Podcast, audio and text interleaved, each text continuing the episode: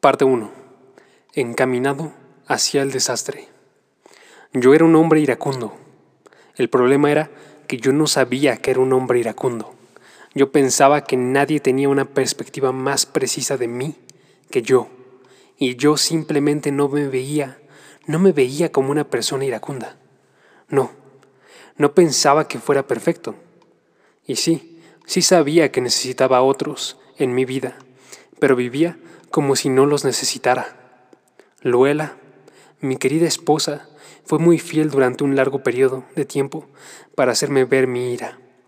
Lo hizo con una combinación de firmeza y gracia. Nunca me gritó, nunca me insultó y nunca me reprochó en frente de nuestros hijos. Una y otra vez ella me hizo saber que mi ira no era una justificación ni algo aceptable. Miro hacia el pasado y me maravilla el carácter que ella mostró durante esos días tan difíciles. Más tarde descubrí que Luela ya había estado preparando su plan de escape. No, ella no estaba planeando divorciarse de mí.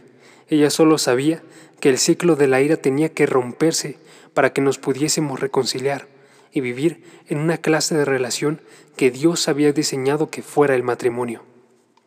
Cuando Luela se me acercaba con otro ejemplo de esta ira, siempre hacía lo mismo. Me envolvía en mi manto de justicia. Activaba yo mi abogado interno y le recordaba una vez más qué estupendo esposo tenía. Repasaba mi bien ensayada lista, y bastante larga, por cierto, de todas las cosas que hacía por ella y todas las formas en las que le hacía más fácil su vida. Soy un chico hogareño, no me importa hacer cosas en la casa. Me encanta cocinar, así que tenía muchas cosas a las cuales podía señalar, que me aseguraban que no era el chico que ella estaba diciendo que yo era, y que yo esperaba que la convencieran de que ella también estaba equivocada. Pero Luela no se convencía, parecía más y más convencida de que ella estaba bien y que el cambio tenía que llevarse a cabo. Yo solo quería que ella me dejara solo, pero no lo hacía y francamente eso me enojaba. Hoy me asustan cuando las recuerdo, las maneras en las que era un hombre que se encaminaba al desastre.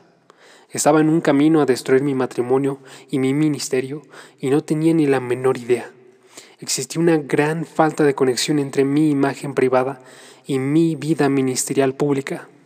El hombre irritable e impaciente en el hogar era un tipo muy diferente del pastor misericordioso y paciente que nuestra congregación veía en esos escenarios del ministerio público y la adoración, que eran donde me encontraban más.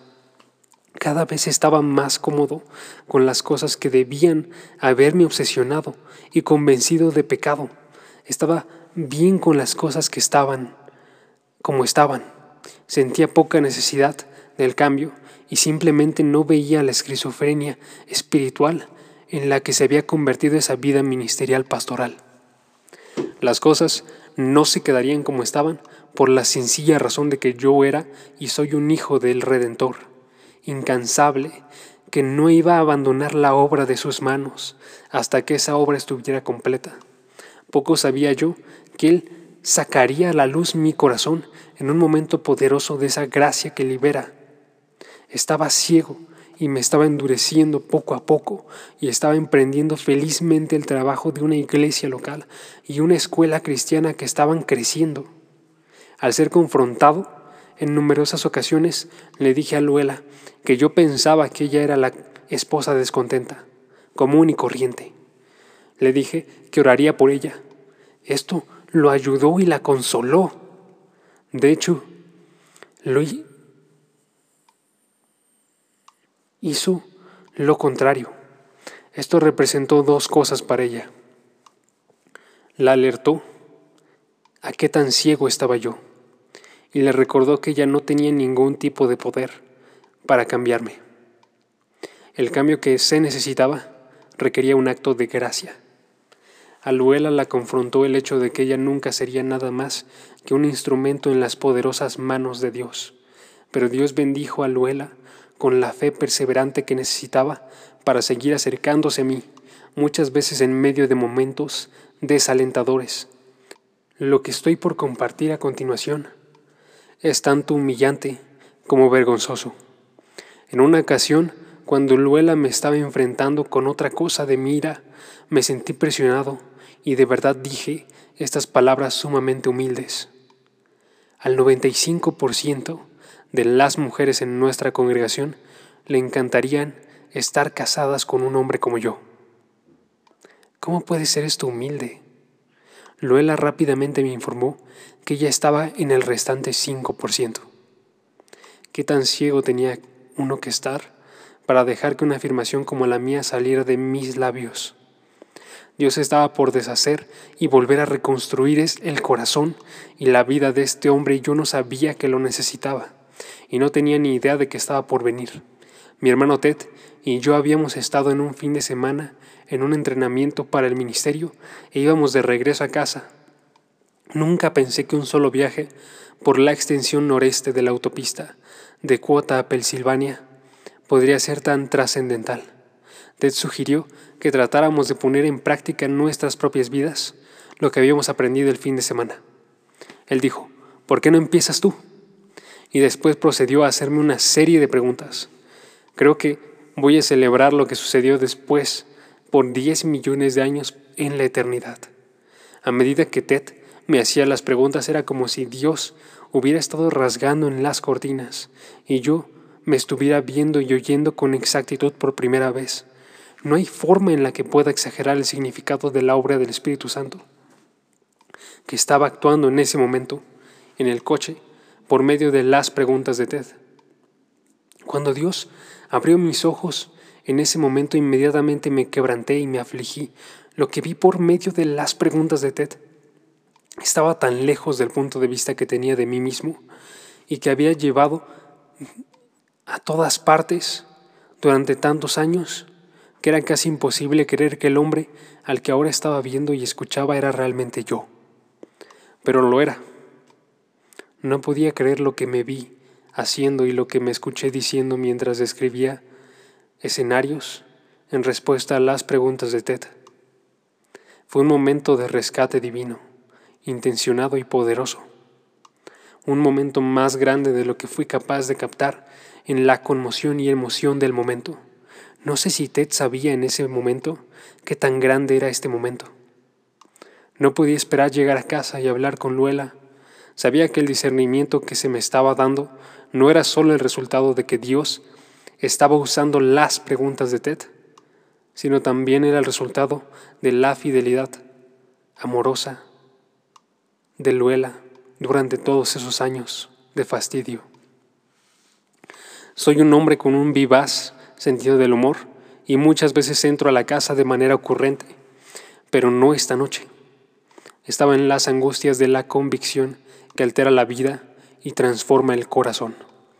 Por la forma en que yo me veía, creo que Luela supo enseguida que algo estaba pasando. Le pedí que si nos podíamos sentar y platicar, aunque ya fuera tarde. Cuando nos sentamos dije, sé que por un largo tiempo Has estado tratando de lograr que vea mi ira, y yo no he estado dispuesto a hacerlo. Siempre te he rechazado, pero honestamente puedo decir por primera vez que estoy listo para escucharte. Quiero escuchar lo que tienes que decir. Nunca volvió a olvidar, nunca voy a olvidar lo que sucedió. Después, Luela comenzó a llorar, me dijo que me amaba y después habló durante dos horas. Fue en estas dos horas que Dios comenzó el proceso de destruir por completo mi corazón y volver a construirlo. La palabra más importante de la oración anterior es proceso.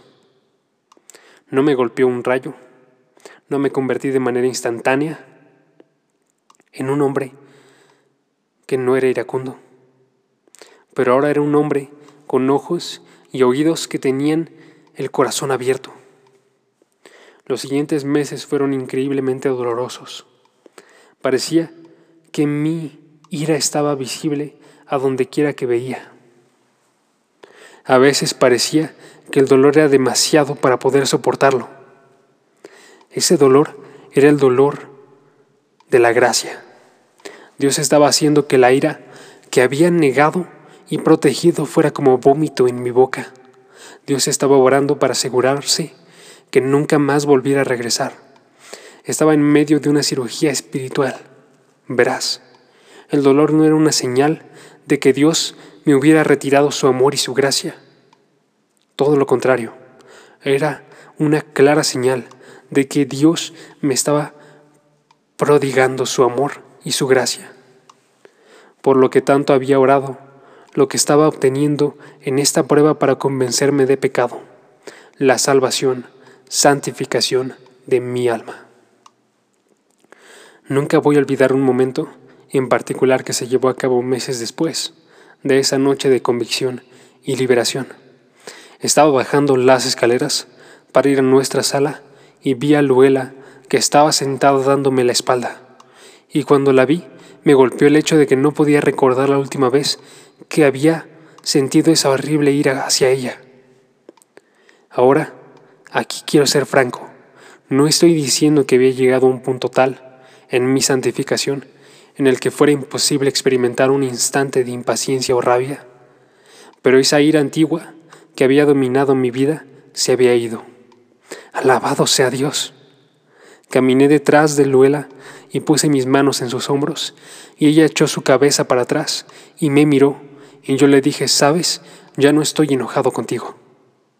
Juntos reímos y lloramos al mismo tiempo por la belleza de lo que Dios había hecho. No estás solo. Me gustaría poder decir que mi experiencia pastoral es única, pero he llegado a aprender en mis viajes ministeriales a ciertas iglesias alrededor del mundo que tristemente no es así. Por supuesto que los detalles únicos son únicos, pero la misma falta de conexión entre la imagen pastoral y pública y el hombre que está a solas en las vidas de muchos, muchos pastores, es incongruente. He escuchado tantas historias que contienen tantas confesiones que me han llevado conmigo al dolor y la preocupación por el estado en el que se encuentra la cultura pastoral en nuestra generación. Es la carga de esta preocupación asociada a mi conocimiento y experiencia de la gracia transformadora lo que, lo que me han motivado a escribir este libro. Hay tres temas fundamentales que operaron en mi vida que he descubierto que operan en la vida de muchos pastores con los que he platicado. Estos temas fundamentales funcionaron como el mecanismo de ceguera espiritual en mi vida y lo hacen en la vida de incontables pastores alrededor del mundo. Analizar estos temas es una buena forma de lanzarnos a hacer un examen de las áreas en las que la cultura pastoral puede no ser del todo bíblica y a considerar las tentaciones que residen en el ministerio pastoral o que el ministerio pastoral intensifica. 1. Dejé que el ministerio definiera mi identidad. Esto es algo de lo que he escrito antes, pero pienso que es particularmente importante que la gente que está en el ministerio lo entienda. Siempre lo sigo de esta manera. Nadie es más influyente en tu vida que tú porque nadie más te habla más que tú. Ya sea que te des cuenta de esto o no, estás, estás en una conversación contigo mismo que no tiene fin y las cosas que te dices acerca de ti le dan forma a la manera en la que vives. Constantemente te estás hablando de tu identidad, de tu espiritualidad, de tu funcionalidad, de tu emotividad, de tu mentalidad, de tu personalidad, de tus relaciones, etc. Constantemente te estás predicando alguna clase de evangelio. Te predicas un antievangelio de tu propia justicia, poder y sabiduría. O te predicas el verdadero evangelio de una profunda necesidad espiritual y gracia suficiente. Te predicas un antievangelio de soledad, e incapacidad o te predicas el verdadero evangelio de la presencia, provisión y poder del Cristo omnipotente. Precisamente en medio de tu conversación interna está lo que tú dices acerca de tu identidad. Los seres humanos siempre están asignando alguna clase de identidad. Solo existen dos lugares en los que hay que buscar. Vas a obtener tu identidad de manera vertical, de quién eres en Cristo, o la vas a estar comprando de manera horizontal, en las situaciones, experiencias y relaciones de tu vida diaria. Esto es cierto para todos, pero estoy convencido que obtener una identidad de una manera horizontal es una tentación concreta para los que están en el ministerio. Parte de por qué estaba tan ciego en la enorme falta de conexión que existía entre lo que estaba sucediendo en mi vida ministerial pastoral y mi vida familiar privada era la cuestión de la identidad. El ministerio había llegado a ser mi identidad. No, no pensaba de mí como un hijo de Dios que tenía una necesidad grande, grande de gracia diaria. En medio de mi propia santificación, todavía en una lucha con el pecado, todavía en una necesidad del cuerpo de Cristo y llamado al ministerio pastoral. No, yo pensaba de mí mismo como un pastor. Esto era todo, en conclusión. El oficio de pastor era más que un llamado y un conjunto de dones que Dios me había dado y que el cuerpo de Cristo había reconocido. Pastor me definía. Era yo en un sentido que probaba ser más peligroso de lo que yo hubiera pensado. Permíteme explicar la dinámica espiritual de todo esto. De maneras que mis ojos no veían y mi corazón todavía no estaba listo para abrazar, mi cristianismo había dejado de ser una relación. Sí, sabía que Dios es mi Padre y que yo soy su Hijo, pero en lo cotidiano y lo habitual las cosas se veían muy diferentes. Mi fe se había vuelto un llamado profesional, se había vuelto mi trabajo. Mi papel como pastor era la forma en la que yo me entendía. Moldeaba la manera en que me relacionaba con Dios. Creaba mis relaciones con las personas que estaban en mi vida. Mi llamado se había vuelto mi identidad y estaba en problemas y no tenía ni la menor idea. Estaba predispuesto para el desastre y si no hubiera sido la ira, hubiera sido algo más. No es una sorpresa para mí que haya muchos pastores amargados allá afuera, muchos que están socialmente incómodos, muchos que tienen en casa relaciones desordenadas y disfuncionales, muchos que tienen relaciones tensas con los miembros del personal o con los líderes laicos y muchos que luchan con pecados secretos que no han confesado. Pudiera ser que todas estas luchas se potencian por el hecho de que hemos llegado a estar cómodos con vernos y definirnos de, una, de un modo que no es del todo bíblico. Así que llegamos a la relación con Dios y con los demás no estando del todo necesitados. Y ya que no estamos del todo necesitados, no estamos del todo abiertos al ministerio de los demás y al convencimiento de pecado por parte del Espíritu. Esto consume nuestro caminar con Dios. La adoración sensible y sincera es difícil para una persona que piensa de sí misma en términos de ya tuve éxito. Nadie festeja la presencia y la gracia del Señor Jesucristo más que la persona que ha abrazado una necesidad desesperada y diaria de ella pero el ministerio me ha definido. El misterio te redefine. Hoy encuentro vergonzosas las formas en las que me dije que yo era como todos los demás, que yo existía en una que yo no era como todos los demás, que yo existía en una categoría única. Y si yo no era como todos los demás, entonces yo no necesitaba lo que todos los demás necesitan. Ahora bien, si me hubieras dicho que me sentara y me hubieras dicho, todo está concretamente, te hubiera dicho que todo eso era un montón de tonterías. Pero así era como actuaba y me relacionaba. Sé que no estoy solo. Hay muchos pastores que se han metido en una categoría espiritual que no existe. Como yo, piensan que son alguien que no son. Así que responden como no deberían y desarrollan hábitos que son espiritualmente peligrosos, están contentos con una vida devocional que o no existe o que al tener que preparar constantemente secuestra. Están cómodos con vivir fuera del cuerpo, de Cristo o por encima de Él. Están listos para ministrar, pero no están muy abiertos a que se les ministre. Hace mucho que dejaron de verse con exactitud, y por esta razón tienen la tendencia a no recibir bien lo amoroso de la confrontación de los demás. Y tienden a llevarse a casa con ellos esta categoría única de la identidad y no son capaces, para nada humildes y pacientes con sus familias.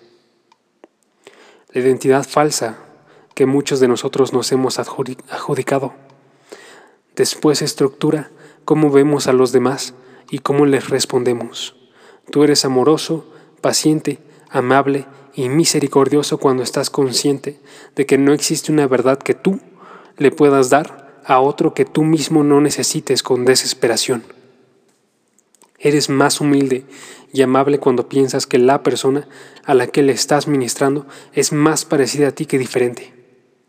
Cuando te has metido en, en otra categoría, que tienda a hacerte pensar que has tenido éxito, es muy fácil que critiques y seas impaciente. Escuché a un pastor que, sin darse cuenta, verbalmente expresó bien esto.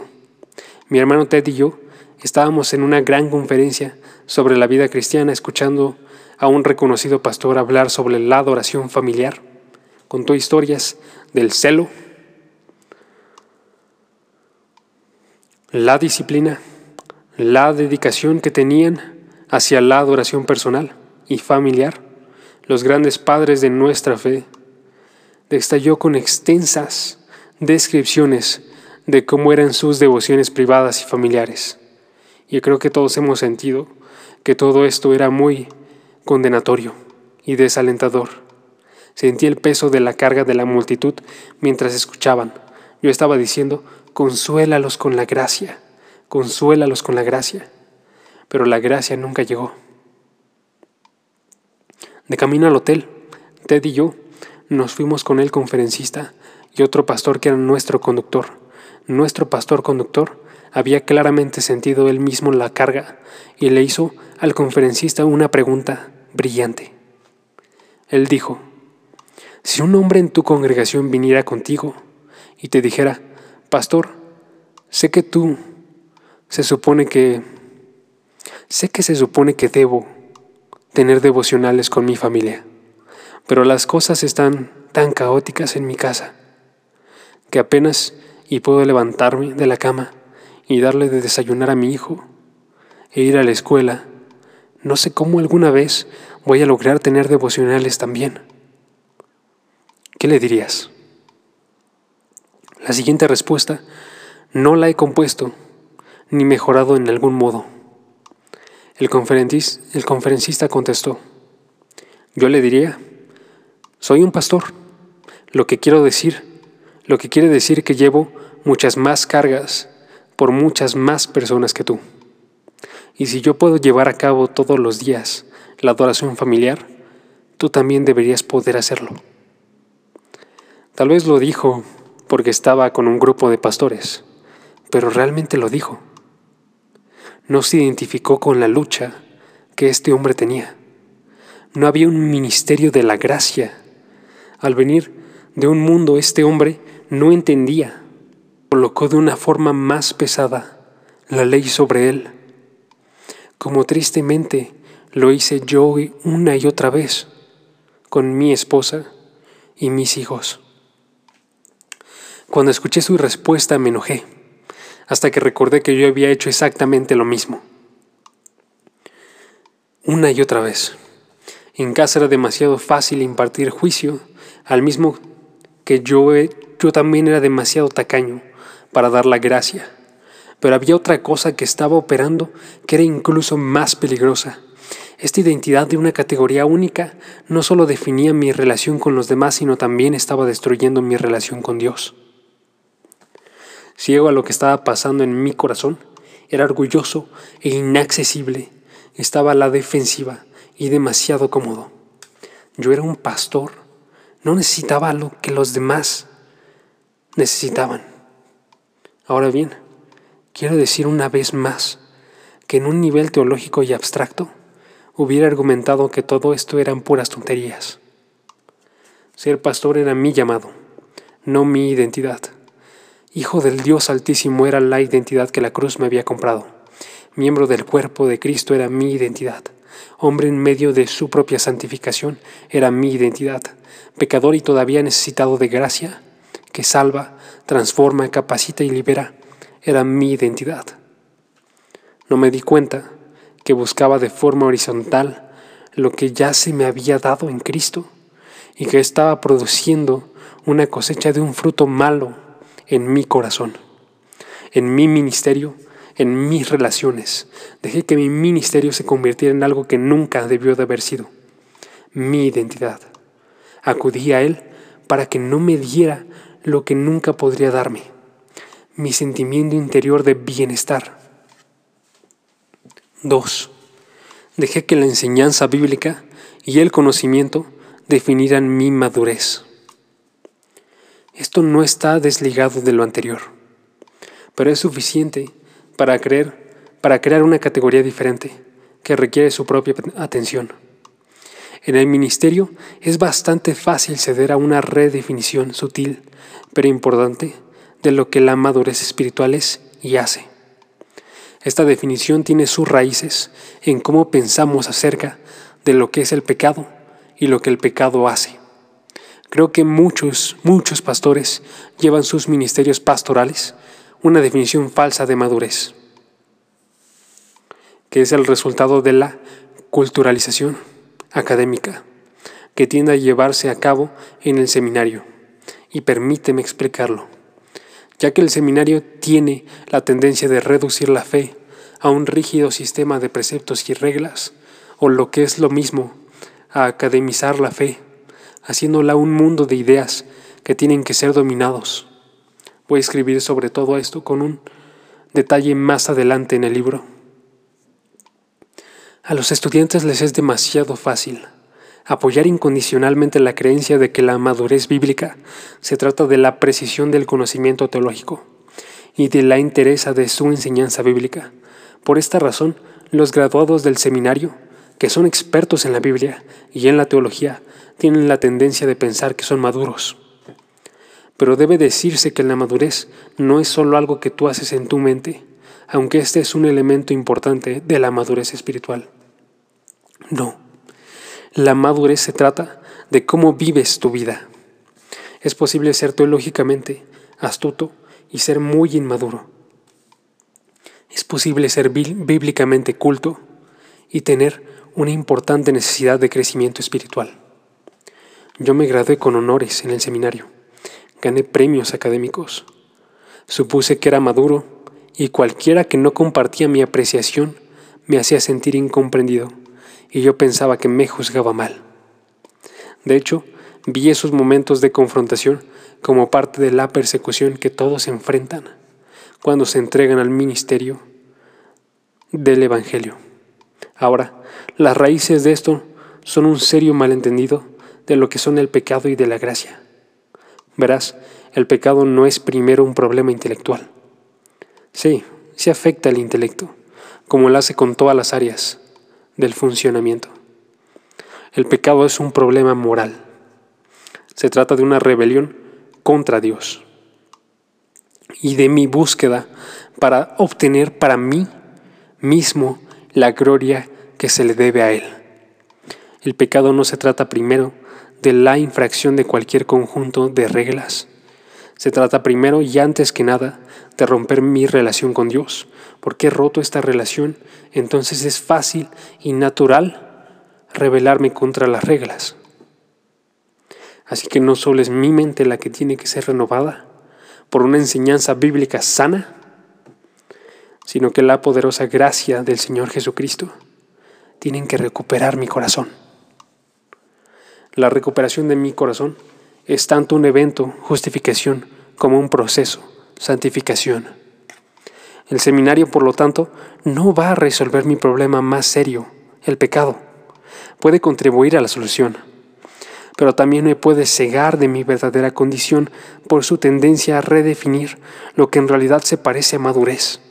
La madurez bíblica nunca se trata solo de lo que sabes, siempre se trata de cómo la gracia ha usado lo que has llegado a saber para transformar la manera en la que vives. Pienso en Adán y Eva. No desobedecieron a Dios porque fueran intelectualmente ignorantes de los mandamientos de Dios. No, ellos deliberadamente pasaron por encima de los límites de Dios, porque buscaron el lugar de Dios. La guerra espiritual del Edén se peleó sobre el césped de los deseos del corazón de Adán y de Eva. La batalla se estaba peleando en un ámbito más profundo que el mero conocimiento. Considera a David.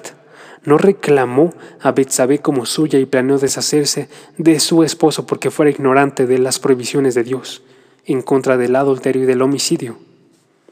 No, David hizo lo que hizo porque en algún momento no le importó lo que Dios quería. Iba a tener lo que su corazón deseaba sin importar qué. O piensa en lo que quiere decir ser sabio. Hay una enorme diferencia entre el conocimiento y sabiduría. El conocimiento es una comprensión exacta de la verdad. La sabiduría es entender y vivir a la luz de cómo es que esa verdad se aplica a las situaciones y relaciones de tu vida diaria. El conocimiento es un ejercicio de tu cerebro. La sabiduría es el compromiso de tu corazón que conduce a la transformación de tu vida. Aunque yo no lo sabía, había entrado al ministerio pastoral con una visión no bíblica de la madurez bíblica. Ahora me asusto por la forma en la que pensé que había tenido éxito. Yo mismo que veía mucho más maduro de lo que realmente era a mí mismo. Así que cuando Luela me confrontaba amorosa y fielmente, y yo solo estaba a la defensiva por definición, pensaba que ella estaba equivocada. Y cada vez me convencía más que ella era la que tenía el problema. Así que yo no me veía como necesitado, no estaba abierto a la corrección, y usaba mi conocimiento bíblico y teológico para defenderme. Era un desastre y no tenía idea. Confundí el éxito. 3. Confundí el éxito del ministerio con el respaldo que Dios le daba a mi estilo de vida. El ministerio pastoral era emocionante en muchos sentidos. La iglesia estaba creciendo numéricamente y parecía que la gente estaba creciendo espiritualmente.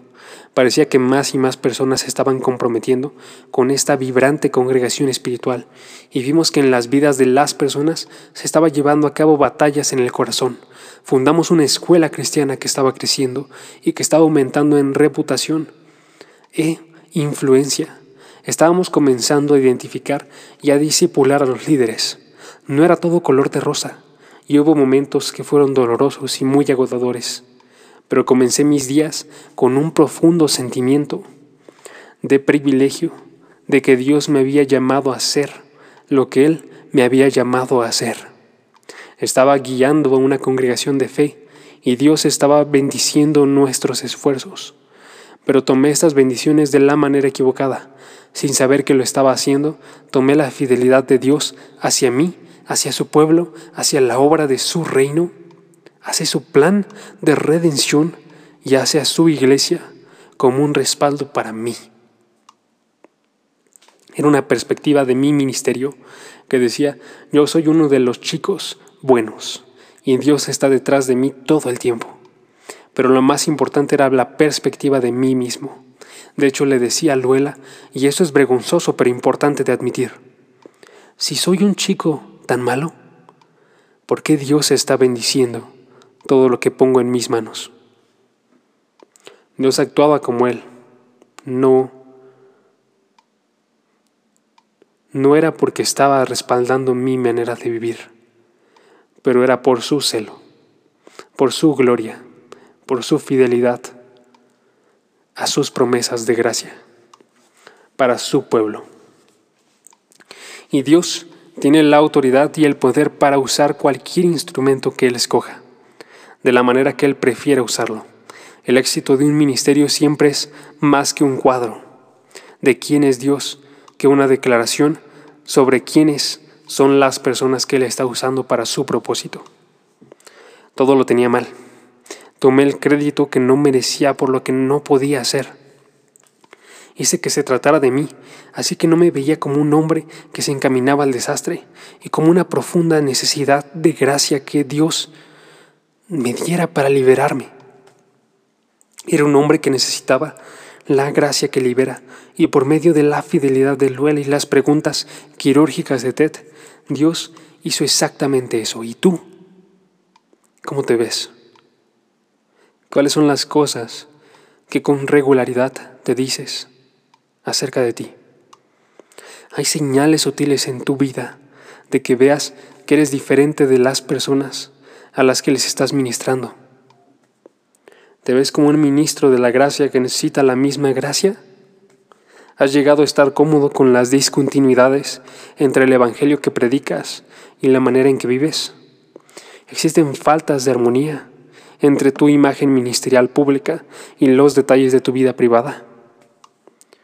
Promueves en tu iglesia un nivel de gozo común que tú mismo no te das. Caes en creer que nadie tiene una visión más exacta de ti que la que tú tienes. Usas el conocimiento o tu experiencia para mantener o rayar la confrontación. Pastor, no tienes que tener miedo de lo que está en tu corazón. Y no tienes que tener miedo a que te conozcan porque no hay nada en ti que pudiera salir a la luz que no haya ya sido descubierto por la preciosa sangre de tu Rey y Salvador, Jesucristo.